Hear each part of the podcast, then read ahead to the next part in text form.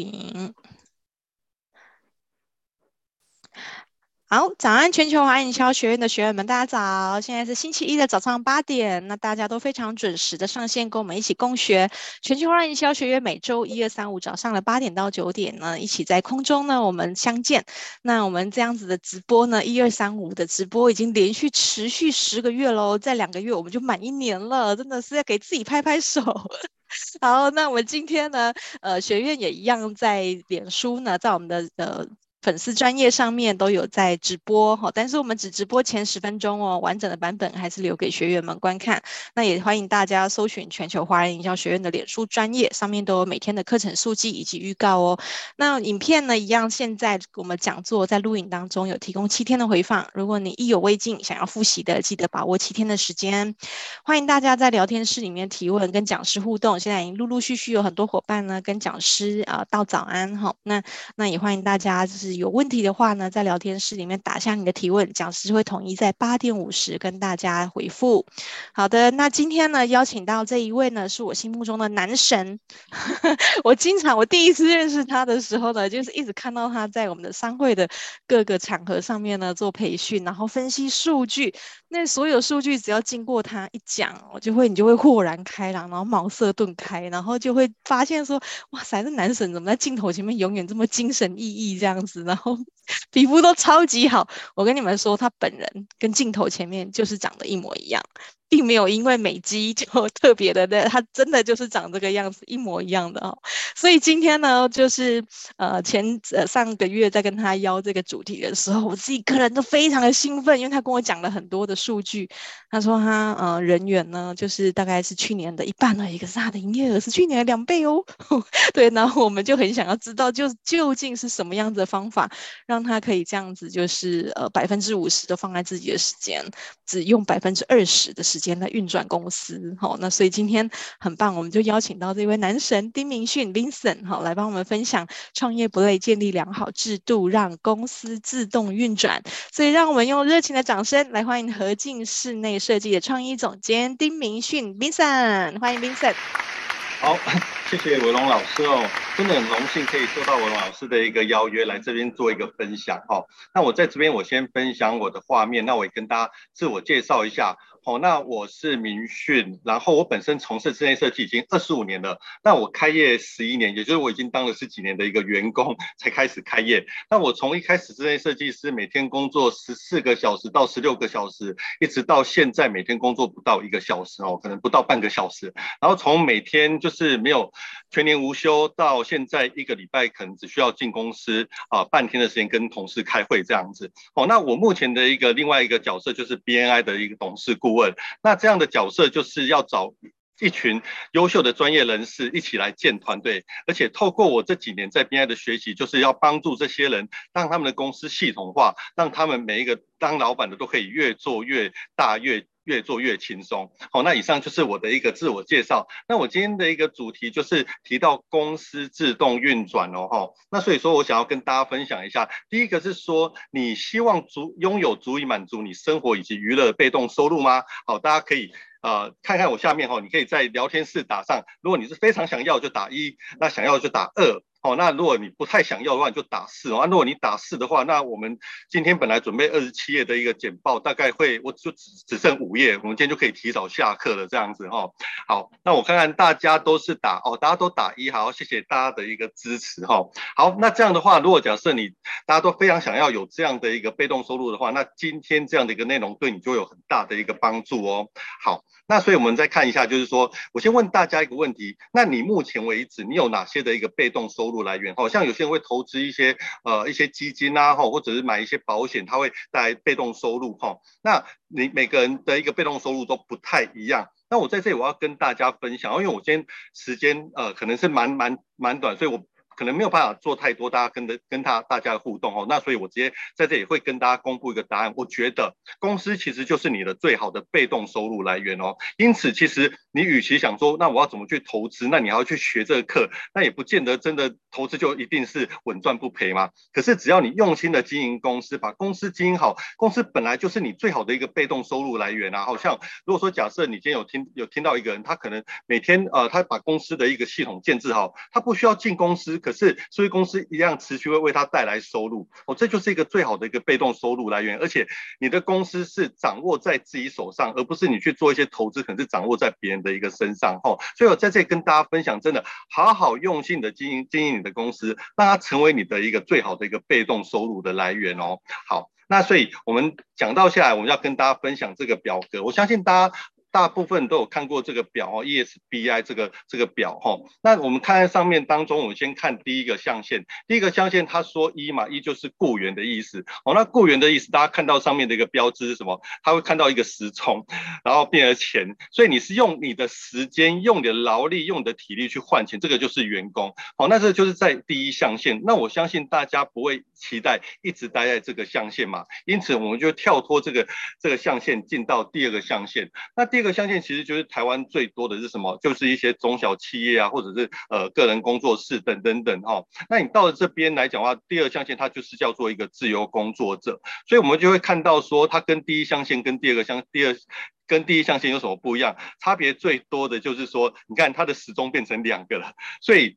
然后他的钱也变两个，所以他是用更多的时间来换取更多的钱。好，所以当你到了第二个象限来讲的话，你的收入会增加。那有些人会讲说，哦，那我不一定是花更多的时间，因为我之所以想要自己创业，我就是不想要被人家管，我就不想要时间被绑住。可是你真正的好好想一下，其实你花在工作上面的时间，其实可能是比你以前当员工的时间更多。哈，所以你进到这个象限的时候，哦，那其实你是用更多的时间去换取更多的一个报酬。这样子，哦，那这就是我们的第二象限。哦，那我们再来看看第三象限。第三象限就是我们讲的，一般讲的就是你是企业主嘛，你是老板。哦，那这个时候你看，他已经不是用时钟在换钱哦，他是用什么系统？系统，而且换的钱是更多的钱。哦，所以你要看一下，就是说到了第三象限，企业企业主他的定义是什么？你是用系统赚钱，而你不是用时间赚钱。好，那第四个象限，它就是投资投资投资者嘛。哦，那这一个。这一个呃，这个象限我们今天就不去讨论哦，就是他就是用投资的方式用钱去赚钱这样子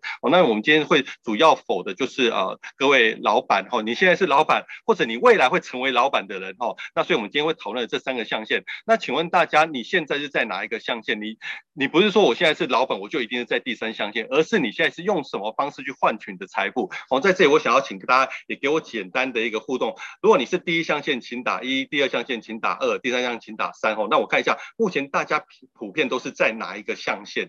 对，好，那取决于什么？你今天你去换取财富的方式是怎样？你是用你自己的时间呢，还是你已经不太需要花时间在上面啊，也不太需要可能在里面花太多的一个呃呃体力哦，可是你就可以带来你的一个收入。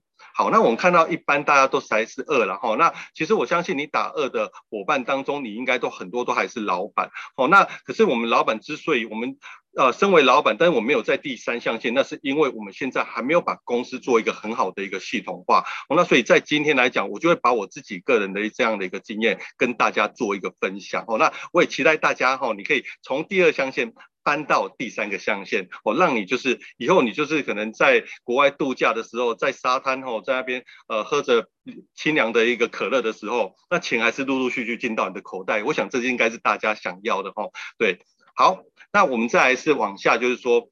你大家一定会有一个问题啊，就是说，那我现在这么的努力，为什么没有得到我呃期待的一个财富呢？好，还是大家觉得其实自己也没有很努力，所以但不会得到期待的财富。好，我想大部分人是很努力，可是你会发现说，诶，那别人好像没有那么努力，为什么他们钱赚的比我多？好，一般人是这样的一个感觉哈。那我有一个图表跟大家分享，大家有没有看过这个吗？好，这个就是海贼王。好，那海贼王它很特别，就是说，你有发现每个人在它下面都有一个什么？有一个悬赏金额。好，那你发现为什么它悬赏金额是这样子啊？你看我们的鲁夫悬赏金额是啊三十三十万，这是三十万吗？好，然后我们的那个什么右最右下角那个是什么？好，那那个是啊，我也忘记它叫什么了哈。他就是只有五十块这样子哦，你看悬赏金额是不是差那么多？那我就想到说，其实你的拥有的财富，就像比如说你的悬赏金额，为什么有些人可以悬赏这么高，有些人可以悬就悬赏没有办法到那么高？这就看你为什么你现在可以拥有这么多的财财富，取决什么？取决你的能力嘛。你的能力值到哪里，你自然就可以拥有多少的一个财富。所以不一定是你的劳力到哪里，而是你的能力。哦，所以能力有人先讲说，你能解决问题的能力有多大，那你就可以拥有多大的一个价值财富这样子。哦，那所以说我就后来理解到说，原来我现在觉得我的财富。不像我的一个努力这么多，是因为我的能力还没有到达这样的一个财富值这样子哦，所以我们当我们理解这件事的话，那我们就想说，那究竟你要得到更多的财富，你要得你要有的是怎样的一个能力？好，那我们讲说企业就是要得到企业的能力嘛，我就看到刚刚，所以我们讨论到第一象限、第二象限跟第三象限哦，那第一个象限，好，大家也也可以可以跟我一起去想一下哈，第一象限它是员工，那你觉得当一个员工当一个雇员需要的能力是什么？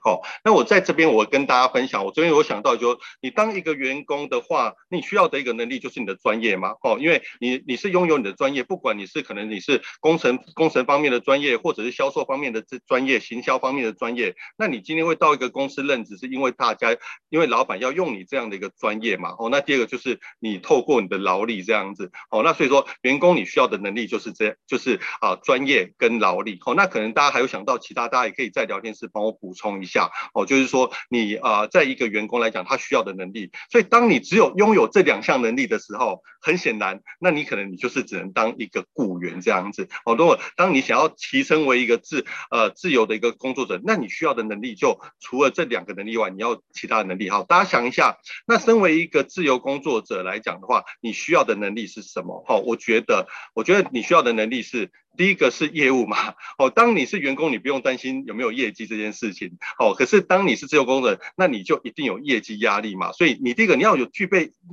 有业务的能力，所以我们想说，但有些人可能天生你很专业，你不不懂得业业怎么去做一个业务，做一个行销，那很多人就选择到商会去嘛，哈，好，那再来当然一样，你要拥有专业跟劳力啊，你还是投入你的劳力嘛，因为你身为一个自由工作者，你是叫做我有做才有钱，我没有做。就没有收入了哈，所以你一样是要提供你的一个时间去换取这样的一个财富哈，所以你多了一个能力叫业务，所以当你有业务能力来讲，你就不用再当一个当一个雇员了，你可以跳出来当一个小老板这样子。好，那我们今天一直在讲的就是我们到了第三象限，就是你不用工啊，你不用花很多时间，可是收入是一样的哈，收入甚至更多。那所以当个老板他具备的能力是什么？哦，跟雇员跟自由工作者不一样，最大不一样的能力在哪里？我跟大家分享。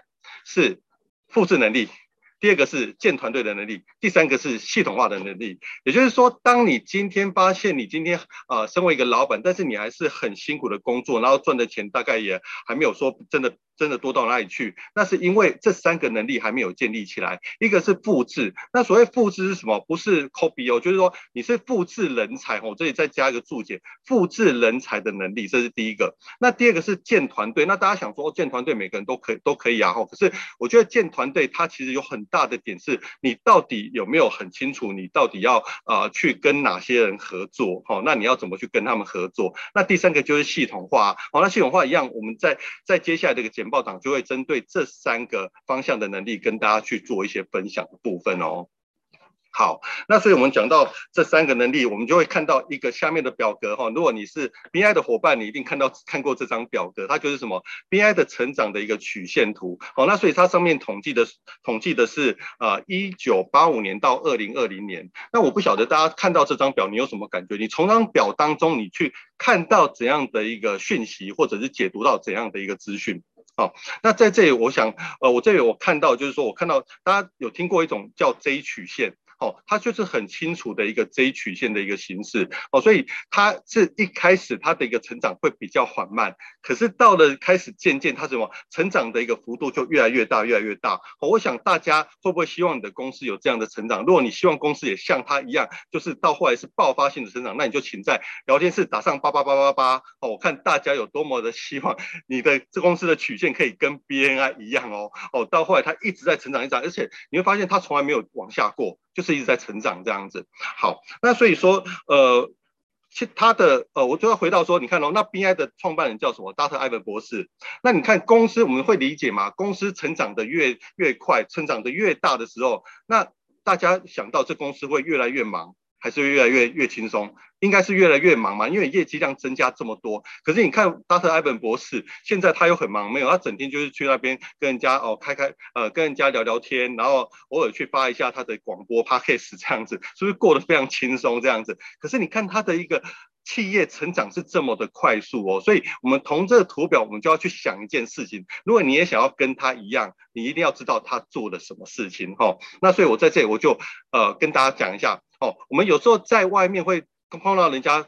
呃，一般我们台台湾碰到碰到那个，如果是呃老板碰到老板的话，通常我们第一个开场白就问你问说，哎，最近忙不忙这样子啊？如果你听到对方说，哎，最近很忙，你通常都会回答说，哎，忙是好事啊，现在这样的一个疫情这样不景气，能忙是一种幸福这样子哈。那我要跟大家讲说，其实呃，如果你是工作越来越忙，那你一定是做错了哦，哈，你一定是做错。如果你身为一个老板，你工作越来越忙，那表示你在某一个环节其实做错了哦，因为身为老板，你有老板该有的角色哦，老板应该是要更加的从容。为什么？因为你要为公司做长远的判断跟计划嘛。当你一直很忙很忙的时候，你要怎么去为公司做这样的一个判断跟计划呢？所以我就很佩服我们的伟龙老师哈，他昨天跟我分享，他就在规划他接下来的一个公司要怎么去做更更大的一个计划，或者他可以带来大家更多的一个价值。那就是为什么他可以做这件事，是因为他可以呃清楚他自己身为一个企业主的角色，就是要为企业做一个长远的判断。跟计划哦，所以当未来还有人在问你说，哎，最近很会不会忙？你就不要一直回，你不要还是回答说很忙，让人家觉得说，哦，你今天业绩很好，你就要讲说，你现在正在朝向越来越不忙的路上，这样子。好，那所以我们就刚刚提到我们的 DNI 啊，创办人 Dr. Ivan，他就是传。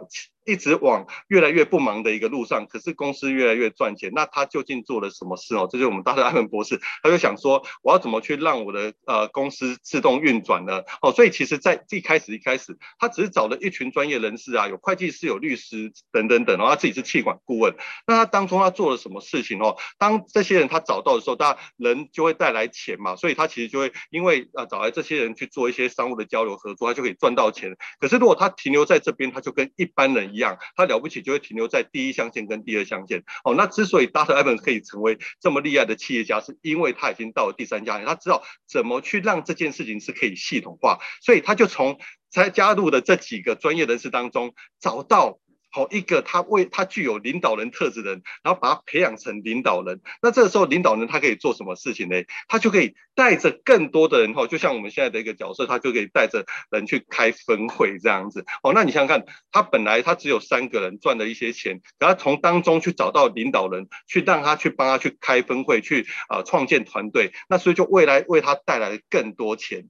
对，好，那大家有没有理解这个样的一个过程？所以他就可以跳脱第一象限、第二象限。那所以因此，他只要做到一件事情，不断的重复这样的一个过程，是不是就可以一直产生很多的团队、很多的一个他的一个事业体，为他带来更多的钱？好，但我发现，所以大家是非常非常的聪明，而不是只是很会做一个人脉交流而已，他是有去为他的系统去做一些规划。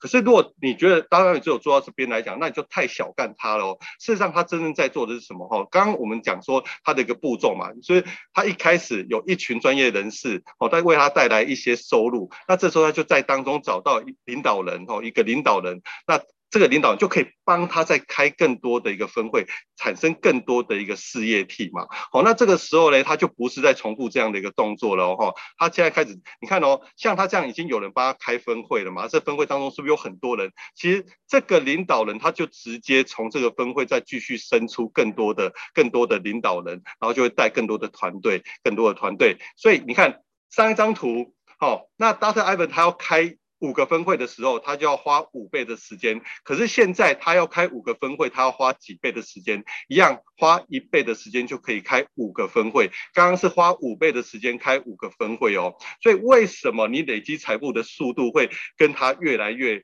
差距越来越大？是因为他在用系统在赚钱。到目前为止，大家有没有看懂到底？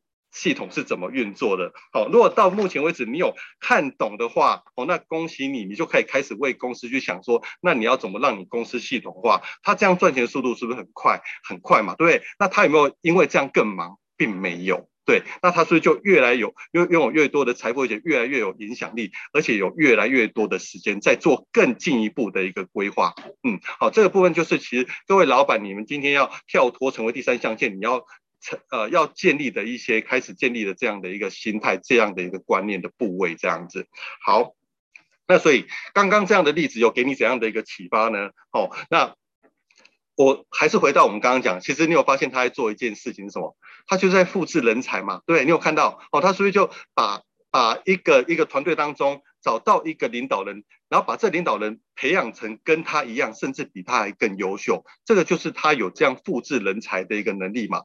哦，那第二个是什么？建团队啊，你以为人才，你把人才养起来，像我们很多公司碰到一个问题啊，对，我把人才训练好，那最后得到怎么样怎怎么样的结果？就是这样的人才最后就变成你的竞争对手了嘛。好，那所以你会发现，Dr. Ivan。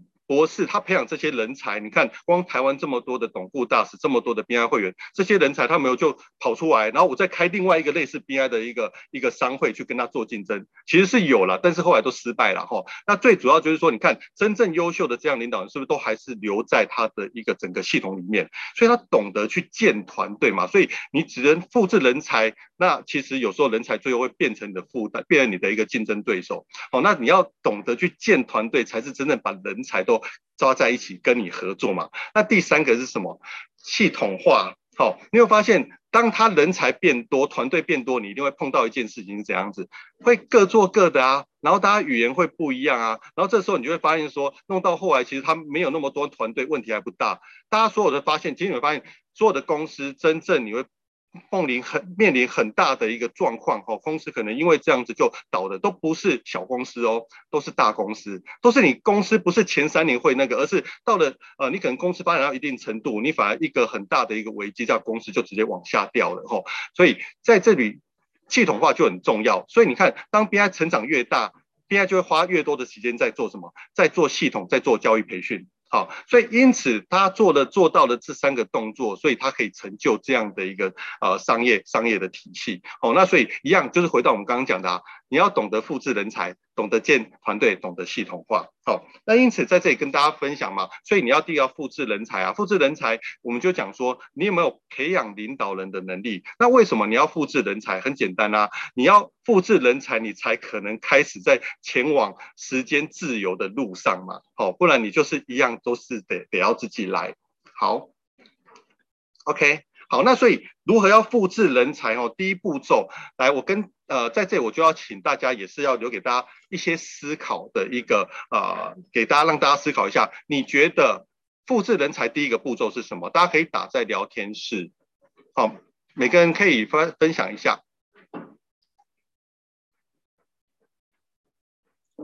哦，好哦。我们刚刚有一个文斌，他说人才离开创业这很痛苦，我遇过，真的，这就是大家的一个痛点，没有错啊。你培养一个人真的要花很多的时间跟跟心力哦，所以一个人一个人才离开公司，那对公司的损失，那那其实是非常非常大的。OK，好，好，有人啊，好，手把手的带他。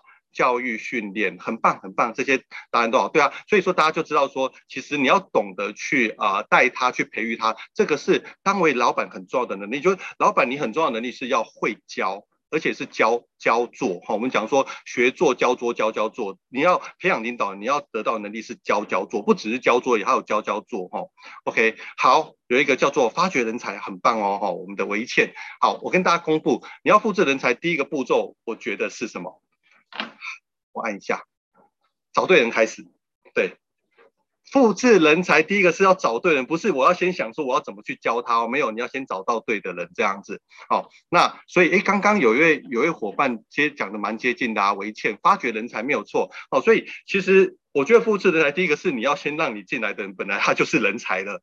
好，所以等你不要去期待一个他本来就是你，你不要期待进来之后一个不对的，你要把它变对。好，不要去期待这件事情。你要让一个人就进来的时候，本来他就是对的人，这样子。好，如果你你想说，呃，他进来他不是对的人，那你透过你的努力，哦，你的精神去感化他。我觉得各位老板不用再做这种这种事情哦，因为这种事情实在是，我觉得他可能最后会实现的几率其实是不太高的。以我过往的经验这样子。好，所以第一个我觉得，好，其实是从找对人开始，只要是对的人。好，他自然他就会去做好自己的一个角色。好，所以我要讲的就是说，那大家讲说什么叫对的人？好，呃，大家可以分享一下什么叫做对的人？你的条件你觉得啊好，那我先问大家，你觉得呃，如果假设你今天在面试，哦，面试面试员工的话，那你觉得你会先在意他的什么年资、学历、专业，还是啊、他的一些个性等等等？好、哦，你会在意是哪些？好，我跟大家分享哦，你对于一个人他的专业跟他的特质，你觉得哪一个对你而言是比较重要的？好，专业，你如果觉得专业比较重要，你就打专业；如果你觉得这个的特质是比较重要，你就打特质，不要选两个都重要。好，你就选一个就好了，这样子。大家都打特质，难道专业不重要吗？嗯。好，目前大家都是打特质，专业可以选。对对对，好，太棒了，太棒了。嗯，好，所以大家都很有概念呐、就是说其实没有错，因为特质没有办法被改变，或者是说你要改变特质太困难了。可是专业相对是比较容易提升的，而且。我发现有很多人的专业其实有时候并不符符合他的真正的优势哦。好，那所以说特质我觉得是最重要最重要的一件事。所以大家以后面试的时候，你可能六面试六十分钟，你到底花了多少的一个比例在他的特质面上去跟他去做一个访谈，好，就可以知道说你进来的人到底有没有符合你的期待。那究竟怎样的特质才是对的人？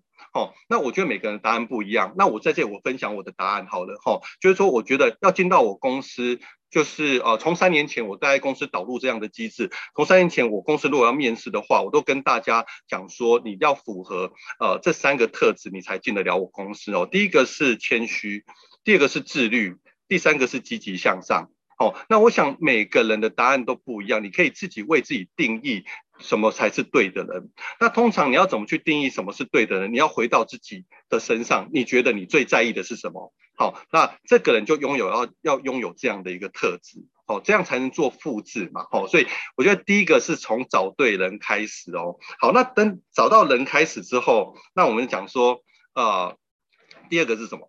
第二个是哦，什么是对的？我刚好分享到，你平常有没有累积人才库？我在这里跟跟大家做个调查哦，你公司是不是当你业绩增加，然后缺人的时候才来应征？还是说你公司不管有没有缺的，你都固定都有在做应征的动作？你固定都有在刊登一零四或一零一等等等哦？你公司是否有固定做一个应征的动作？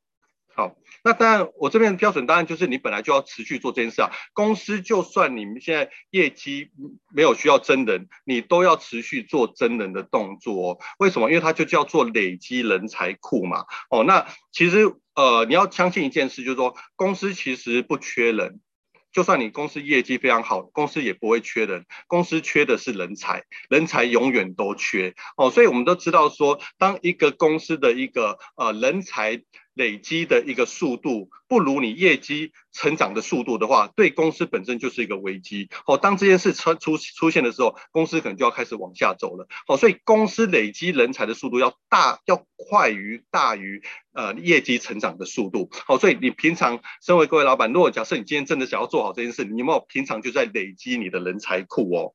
好，好，那这部分就是第一个部分，你要复制人才，找对的人开始，而且你要平常就要累积这样的一个人才库。好，那第二个。部分你要复制人才的话是什么？适当的一个心态跟氛围一样。我在这边也有一个问题要问各位领导人哦。好，第一个就是，如果说假设你今天要交给客户的东西啊，好，不管你今天交的是产品或者是服务，好，或者是专案，那如果同事做出来的达不到你的标准，你会怎么做？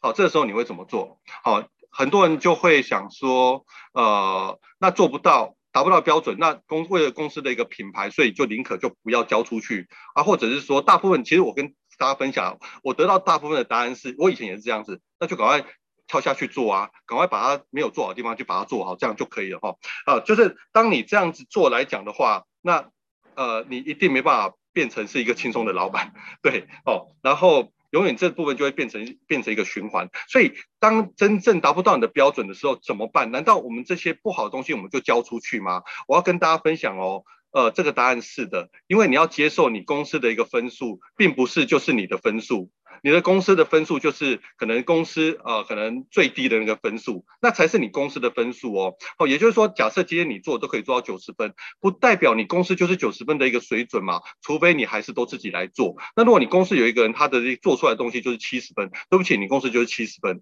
好，所以我觉得在这里我会下一个结论，叫做说，呃，你要重视品质。但是你要去接受不完美。并且去提提升哦，就是你知道你能接你要接受说，你虽然你是九十分，可是你公司就是有人做出来就是七十分啊，你就要接受你公司就是七十分，你才知道你要开始公司怎么去成长跟进步哦。好，所以你就是要接受它，然后开始成长跟进步。好，所以这一题我觉得你要你要具备这样的心态开始。好，那第二个是什么？第二个，好，你是不是公司最厉害的人？好，那。呃，所谓厉害，当然就是有些人说，哦，那我可能就是对于业务很厉害，这样，那那也算是哦，你是不是在公司某个领域当中最厉害的人？这样，其实大部分老板都是啦，对，你可能就是因为你很厉害啊，你可能很会谈业务，你可能就是做的很专业，你就是呃很会很会去为客户着想，所以你来你出来你才能当老板嘛，所以你往往你会在某个领域是最厉害的，哦，可是，一样就是在这里你的态度就是你要让公司的其他人要比你更加厉害，你不要是成为公司最厉害的人，哦，所以。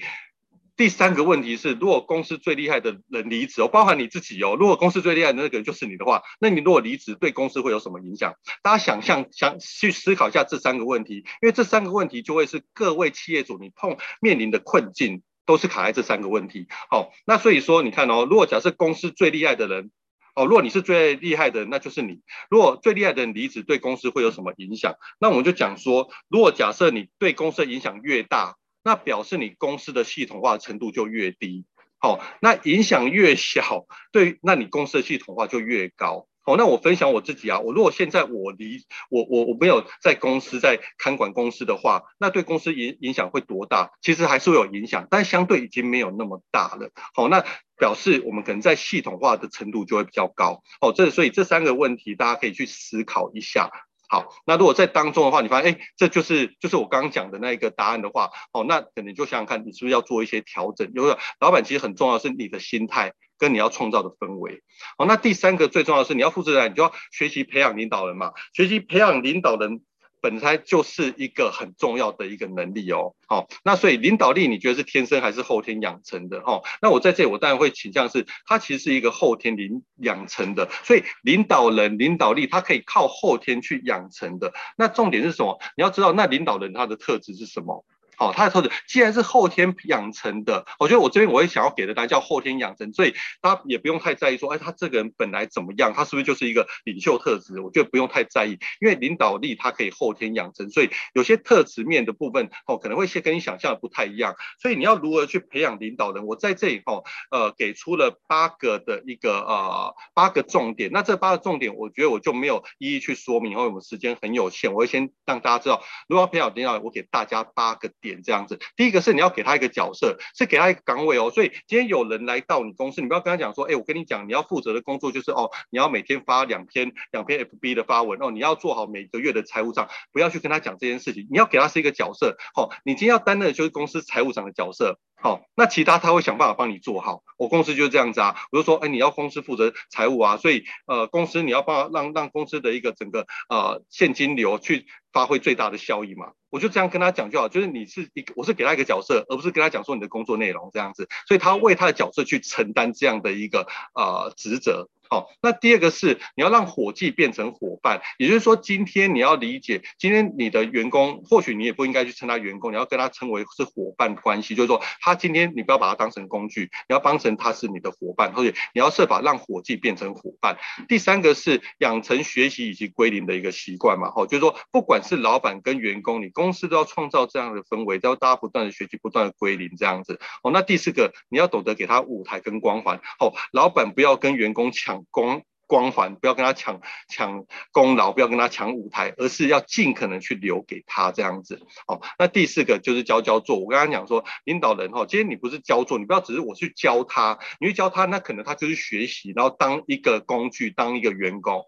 你要想的是，你教他的同时是让他未来他可以教更多的人，所以这样的能力叫教教做。哈，好，那第六个是给予犯错的空间。哈，这个部分应该大家都可以理解。好，那再来是努力让生身边的人比你还优秀，对，好，就是你要设法让你的团队伙伴比你还厉害，对，那那呃，并不是说假设可能因为每个人的特质都不一样嘛，那你可以让他在不一样特质很厉害，或者是说跟你相同特质的点，那你去如何去让他可以超越你，好，这是呃老板他可以做的一个呃努力的一个方向，好，那第第八个就是真心你要去替他想他的未来性。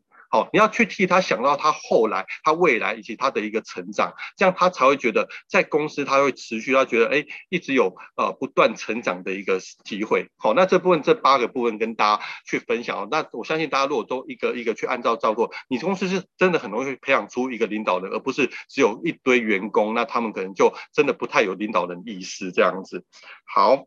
那这部分就是我们提到，就是啊，我们在复制人才的一个部分。好，那在第第二个部分就是建团队。好，那建团队我们讲到就是啊，要做什么？人才啊，留得住，而且人才可以发挥，人才可以合作。哦，你要做到这点，这才是真正的打造你的团队嘛。哦，那所以说你要怎么去建团队？第一个就是沟通愿景。好，那沟通愿景来讲的话，这边有一个数字很可怕哦。他说百分之八十五的企业经理人，包含老板，每天跟员工沟通策略以及愿景的不到到一个小时。所以你可以想一下，你一个月到底花多少时间？哎，大家也可以打开聊天室哈。你每个月你花多少的一个时间跟呃？员工去沟通策略还有愿景，好啊，如果你超过一小时，恭喜你，你已经超越了百分之八十五的一个企业了，这样子，好，那这是第一个问题哦。那第二个部分是。老板要学会沟通愿景，让大家朝着同一个方向努力。所以我们知道划船嘛，划船真正它会要划得很快，不是每个人都很卖力，那但是每个人呃用力的方向都不一样。哦，事实上是大家一起用力朝一个方向，它它才会前进的更快。好，所以第一个你要建组建团队，第一个你要具备的一个呃要做的事情就是要去沟通愿景，而且它是持续性的哦，就是你看你每个月你要固定跟大家去沟通愿景这样子。好，那第二个是提高人才密度哈。那提高人才密度，就是其实我们讲说，好的人才要留下，有一个关键就是你公司的人才密度高不高？哦，也就是说，在公司里面，你可能若若分，呃，有些人他的一个哦，能他这个人他可能是优等的哦，可是你可能也有一定比例，像百分之五十是哦，可能平庸。那我要跟大家讲，如果假设你平庸的一个比例占得越高，好的人才比较留不住。好，那如果说假设你公司普遍来讲，哇，都是优秀的人才占公司百分之八十五，那公司优秀的人才相对比较容易留得住，好，所以这个部分就是你要提高呃你的人才人才的密度。那你要怎么提高人才密度？第一个啊，你要注重你的一个留员率跟汰换率嘛。哦，这一讲是留员率哦，不是你的一个什么啊什么离离职率或者是保留率。留员率就是你想留的人留下来的比例有多少。好，所以这部分就是说，像我公司三年前开始导入这些系统的话，我公司到目前为止，我留言率是百分百，就是我想留的人都可以留下来这样子。好，那第二个是汰换率。好，那大家知道说，呃，我要留言率是因为公司如果一直换人，你表示一直跟新的人合作，对公司很伤嘛。那可是我觉得。公司一直保持人人员都不动，这是好事吗？这绝对不是好事嘛！你跟别公司变成一一潭死水这样子，好，那所以说其实你公司还是要设定一定的汰换率。好，优秀的公司它可能会设定啊，我要五趴或者十趴这样子。好，那这个时候其实呃我都会给公大家一个观念叫做，那表示你就是说公司就是每年可能百分之十的人就要离职吗？百分之五的人就要离职吗？不一定。好，因为有一件事情叫做，我如果不换人，那我换脑袋是不是一样？好，所以你要理解，汰换率有时候它不一定是换人，而是大家的脑袋更新，它也会符合这样的一个汰换率哦，这样子。好，那这部分就是提高人才密度可以做的事情，这样子。好，那再来，所以你要做一个下车机制。好，像我公司，就是我公司那时候就是因应整个公司方向调整了，我公司曾经从十三个人，然后要想要在三个月内，好，可以让公司缩编成六个月，六六个人。好，那我做了怎样的机制？就是我很透过一些制度面的设计，然后我就让呃这七位伙伴呢，我后来这七位伙伴他们都不是我去解聘他们，而是他们主动离职。好，因为。当我制度调整的，哦，有一些不适任的人，他们自动就会下车的这样子，哦，所以公司做好一个下车机制，对你帮助会非常非常大。所以我过程当中我没有付半毛的一个资遣费，而且也没有任何的一个呃雇主跟员工的一个纠纷争议没有，因为我是透过制度去达成这样一个下车机制的一个结果这样子。好，所以第一个是提高人才密度哦，好，那第二个就是把人放对位置。所以说你看，像我这边又放一个表格嘛，DISC 啊，每个人人格特质不一样嘛。如果假设你要适才适用。如果假设你今天找一个哦 S 呃 SOP 控哦，就是他很做事会会非常非常讲究程序，你就要去做业务，那他很痛苦嘛。那你叫一个很有创意，然后呃凡事不按牌理出牌的，你就要去做会计，那他也很痛苦啊。那这责任在谁？在你嘛？你没有把人放对位置嘛。所以我一直刚刚讲说，你要先理解这个人的特质，然后去把它放到对的位置，而不是他的专业是什么就把它放到那个专业去。有时候这反而是一场灾难这样子。哦，那所以再是与人合作。哦，那我跟大家分享一下，就是刚刚伟荣老师有提到嘛，当我公司哦呃业绩是啊、呃、去年是前年的两倍的时候，但是一般想说，那我公司的人员是不是就要变成两倍？没有，我公司人员反而是啊。去年是前年的二分之一而已。那为什么我可以做到这件事情？那就是与人合作嘛。所以我建立了很多我的一个整个同业的合作的水位这样子。那大家会理解说，呃，跟同业合作会产生很多的问题，没有错。那我用什么去解决这个问题？我就把这些跟我合作的同业，我就把它带进 BNI。对，那所以他们在不同的分位，甚至我自己的分位，所以我在这就很好去建立我跟他合作的机制，都不用我自己教。哦，自然就会产生这样的一个机制哦，所以用用对方法，其实重点是你要开始要有这样的一个合作的机制，不要把自己公司去啊、去养得太大，这会变成一个一个一个负担哦，未来会变成是一个压力。所以啊、你要做建团队，就是你要很能去与人合作这样子。好，那这部分来讲的话，就是跟大家分享建团队的一个部分。好，那我们再看到最后的一个系统化。好，那系统化为什么要系统化？就讲嘛，就是让公司成为你的一个被动的一个收入啊。好，那所以我们要怎么做？哈，大家想想看，你要怎么做让公司的系统化？哦，那我跟大家分享，大家有一般都会觉得说系统化都会跟 SOP 联想在一起。那我个人觉得 SOP 不等于系统化。哦，SOP 它可以是系统化的其中一部分，可是它并不能去代表，它不能去去涵盖系统化。我觉得所谓的系统化它是什么？它是量身定做，也就是今天适用在我公司，不见得会适用在你公司。你要为你公司打量身打造一个系统，这样子。哦，那系统是什么系统？呃，其实很抽象嘛。那我在这里跟一样，我会跟大家讲，我大概我做了哪些事。第一个是你要重视财务报表，因从透过这样的报表去制定你的一个营销计划。所以你看到我公司报表很多诶、哦，那这些报表是怎么来的？我不是说我去哦，请会计师。呃，给我这些表格去做，或者哪里有这样的没有？这些表格完全我自己设计，为什么？因为它才符合我的一个营运需求这样子哦。所以我刚刚讲的量身定做哈、哦，那你要透过这些报表去制定你的营营运计划嘛？为什么？因为每个公司你的时间跟金金钱都是有限的啊。你有没有哪些哪个人跟我讲说，哎，你公司现在的一个呃有金主，所以你的钱可以呃无无限的去用，没有吗？所以说，当你这些都有限制的时候，你就更要懂得聚焦。好，所以第一个是你要去聚焦，第二个是分阶段执行哦。所以很厉害的领导人，他是很懂得去设定目标。那设定目标的目的是什么？设定目标的目的就是为了要超越目标。好，所以你要很懂得去设定目标。第三个是你要随时去透过呃这样的每个月的一个检核。所以你有没有每个月去检核公司的数字？好，才有办法去做一个快速的调整嘛。好，好，那所以说，第一个是，如果你要做系统化的话，你要去制定营运计划。制定营运计划的一个根据是什么？你要透过这些报表，好，去制定你的营运计划。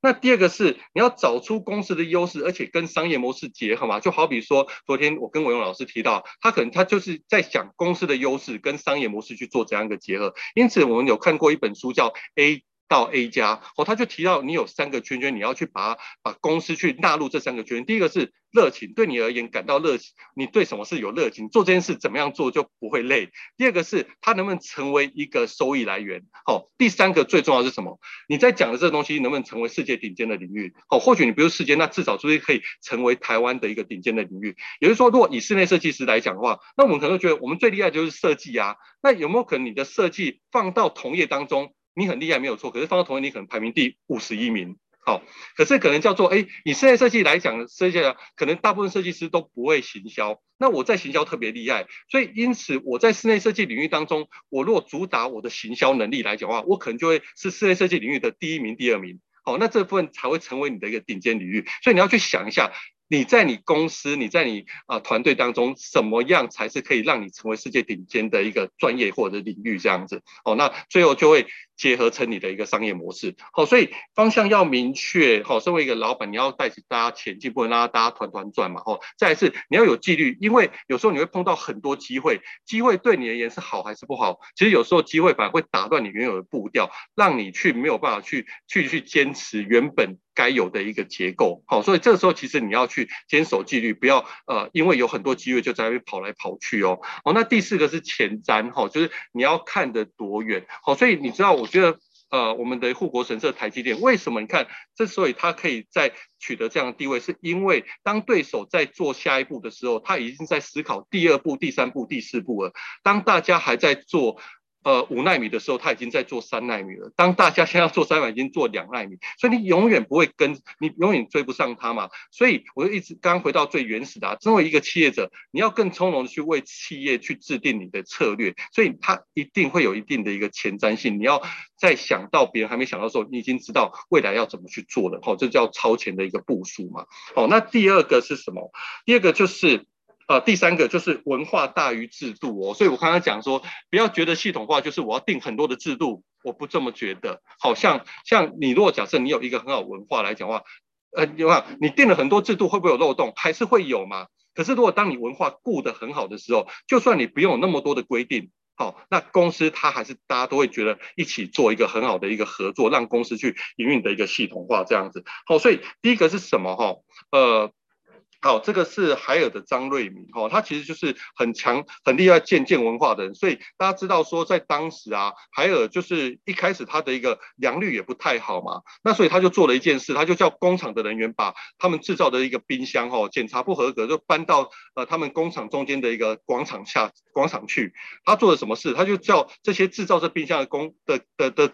的师傅啊，哦，拿铁锤去砸自己做出来的冰箱，所以他们砸，因为那在当时冰箱一台是卖很贵的，然后他们就是边砸然后边流眼泪啊，他说他，然后从此之后。他们就很重视自己的品质。哦，后来海尔就成了世界第一的一个呃整个呃家电的一个公司。哦，这个就叫做文化嘛。哦，他有没有说、哦、我要规定你们每个人做什么了？没有啊，就是当他知道说哦，原来呃他做出来的东西其实是真的，如果做不好自己要把它砸坏这种心情的话，所以大家就知道把事情做好嘛，所以文化它是大于制度的哈、所以第一个你要懂得带领的是。啊、你的公司学习成长的文化，这要从哪里开始？从你自己开始，从老板是不是很愿意学习的人，愿意成长的人这样子。哦，那第二个是领导人意识。所谓领导人是什么？就是开始你要让你的同事、你的伙伴，大家是你的呃，就是大家已经已经是是不是你工具？而是大家知道自己就是一个领导人，好，你要去转换这样部分，所以我都会跟我同事分享啊，他们有时候呃去谈案子或者在做案子，我就跟他讲说，你不要心态再停留在你在做案子了，你不要再想说我在做设计，你要。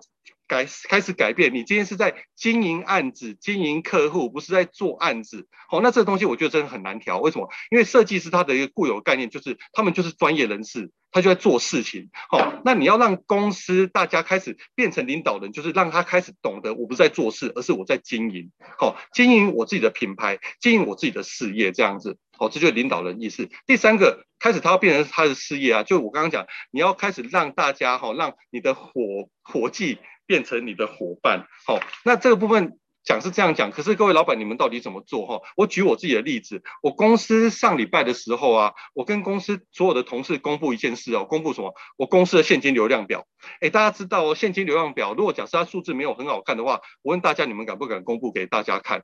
我公布哎，对啊，然后然后所以大家看到那个现金流量表，不是看到说啊，公司怎么那么那么那么呃，就是感觉很害怕还是怎么样子？哦。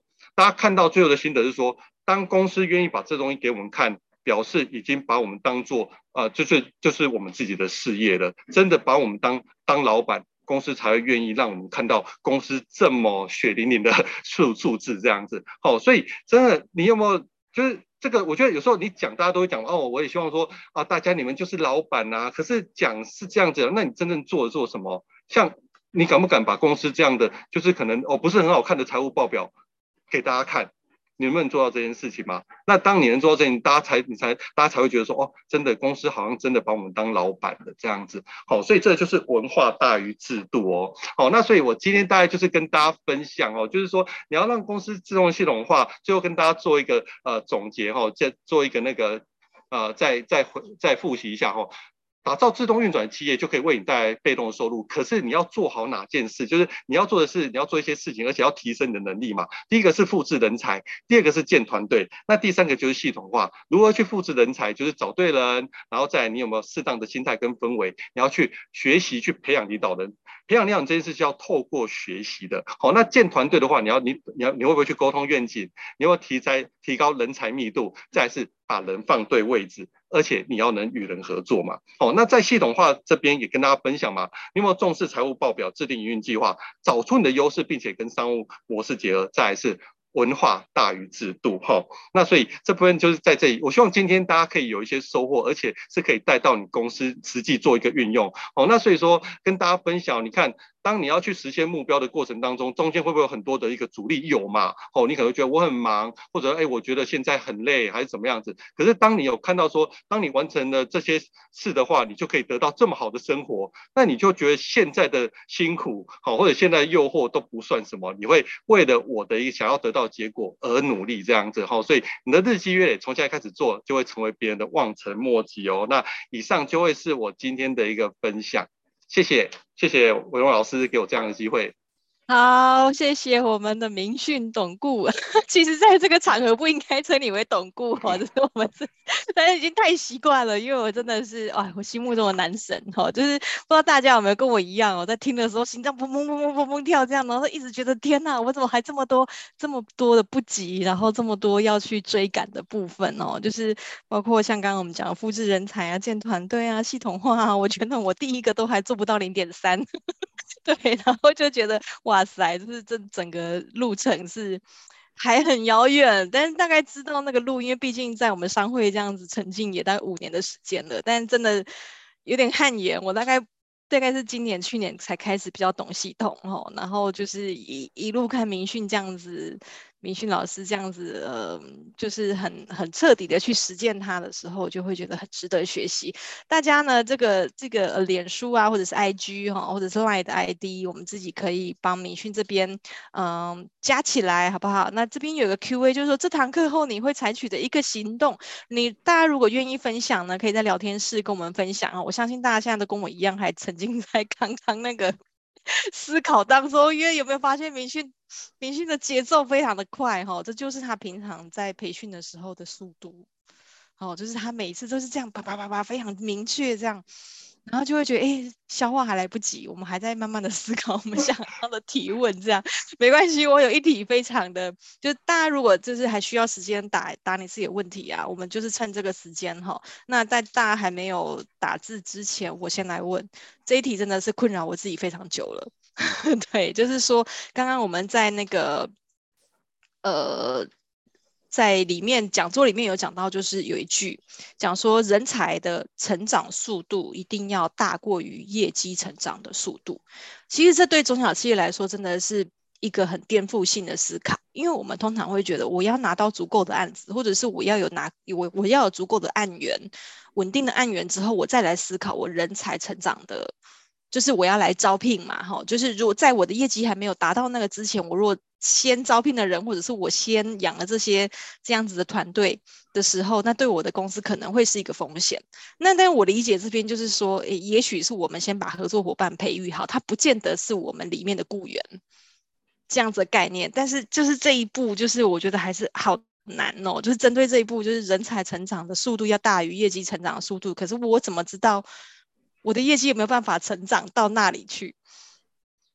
好，谢谢伟荣老师。我伟荣老师一下子就是直接针对重点中中的重点问。好，我觉得分两个部分，一个叫做是啊、呃，老板的一个心态面。哈、哦，就是说我们今天请人的话，你的概念你不是请人来做事，你是请人来赚钱，请人来帮你赚钱。嗯，所以你照理说，你找到一个人来讲的话，他不是在帮你消化工作量，而是他可以帮你带来更多的一个业绩。好，所以我觉得这个是一个，所以你设定就要设定对，对，所以今天就是说，如果假设今天你还是说，哦，我今天业绩到的那个时候，那我一定要消化这工作量，所以我要找人来消化工作量，所以你请的永远都是员工，嗯，所以你从一开始设定，你就要设定说，今天你需要更多的人才，为你公司带来更大的一个成长的一个角度来找人才。哦，我觉得这一个哦，所以有时候你公司的业绩，那可不可以透过人才来提升？是可以的。哦，所以我觉得这个是一个啊、比较是啊、心态面的一个转换。那第二个实物，就是说，那我们回到说哦。对啊，我这样讲，可是我真的就面临到说，我公司就是没办法去多请一个人，然后，那我要跟大家分享，就是说，你为什么会觉得你公司没办法多请一个人？你有做好年度的财务的报表吗？你有做好一个公司的一个损益表？透过损益表，你知道说我公司可能目前啊、有怎样的一个呃损益平损益两平点在哪里？对，那因此我为了要达成这损益两平点，我可能在收入支出或者是呃业务当中来讲的话，我要做怎样的一个提升？所以因此，当你有做好一个呃公司的报表来讲，你也知道你的损益两两两平点的时候，你就可以设目标了。好、所以当你想说哦，我因为我公司要维持叫做。现在如果是三个人的团队，我公司想要成为一个五人的团队，你就要制定好一个五人团队的一个呃你的一个呃损益表，然后这样的损益表你就要去设定你每个时间的一个呃业绩目标。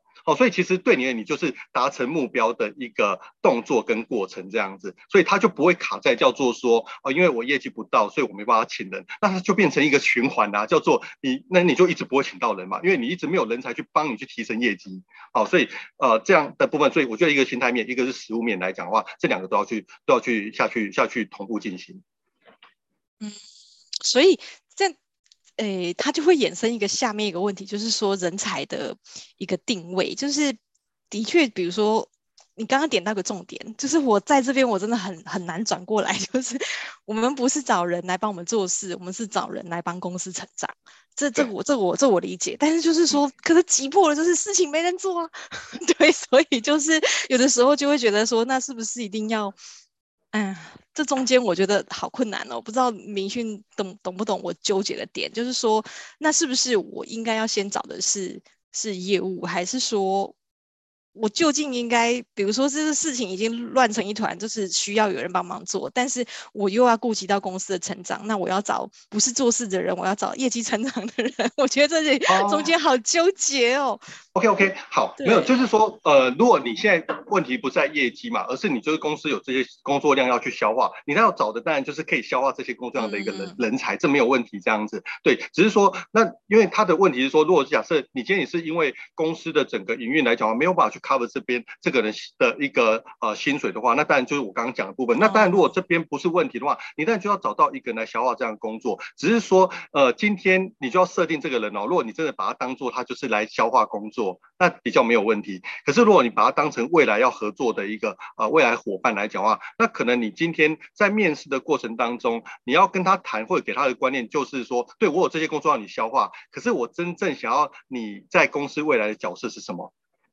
嗯，OK，就是回到你刚刚说的，就是赋予他一个角色，而不是让他做事情。对，嗯，不是不是不是交代他工作内容，而是赋予他那样子的角色，让他知道一个当责的概念。对，OK OK，好，这真的是非常非常的关键，这是可能是中小企业的老板们要翻转成 第三个就是系统化，就是 business owner 的一个很关键的一步。对，然后平常就要去不断的做呃人才库的建立啦，就是平常可能就常你可能比如一个你可以设定啊，我每个月可能我固定要面试两个人这样子。那你面试这个过程当中，就是说呃你现在就算没有要请他也没有关系，可是你可以透过这样，你可以更了解市场，然后更了解现在啊、呃、可能现在求职者他们真正在意的点是什么。嗯，OK。每个月固定面试两个人，好，对，就固定两个人。好，我学起来。那个，大家我知道，就是说，有的时候如果大家正现在正在开车当中，不方便打字的，你也可以按那个画面上面的举手。那你按举手的话，我就会让你发言，哈，那你就可以直接跟明训董顾这边提问，哈，那大家把握机会哦，因为我们平常 听明训讲话是要花。是要付钱的哦。好，维倩已经举手了。好，来我这边，呃，等一下，我把维倩的这个打开。来，来，维倩，请打开你的麦克风。好，呃，董顾你好，还有那个伟荣你好。我想延伸伟荣的问题，就是说，那如果我每个月我可能去做一到两个面试的话，那当我真的觉得这个人不错的时候，那我就要请他过来了吗？还是说我要怎么做？可是，比方说我的人，我是货运公司，所以我的司机现在是呃呃十一个，是刚刚好。那如果我觉得这个我应征的呃就是面谈这个人很不错的时候，那我势必要让一个走走掉吗？还是说我可以再赋予他什么样的工作吗？可是前提是在呃我的经费也是有限之下。谢谢。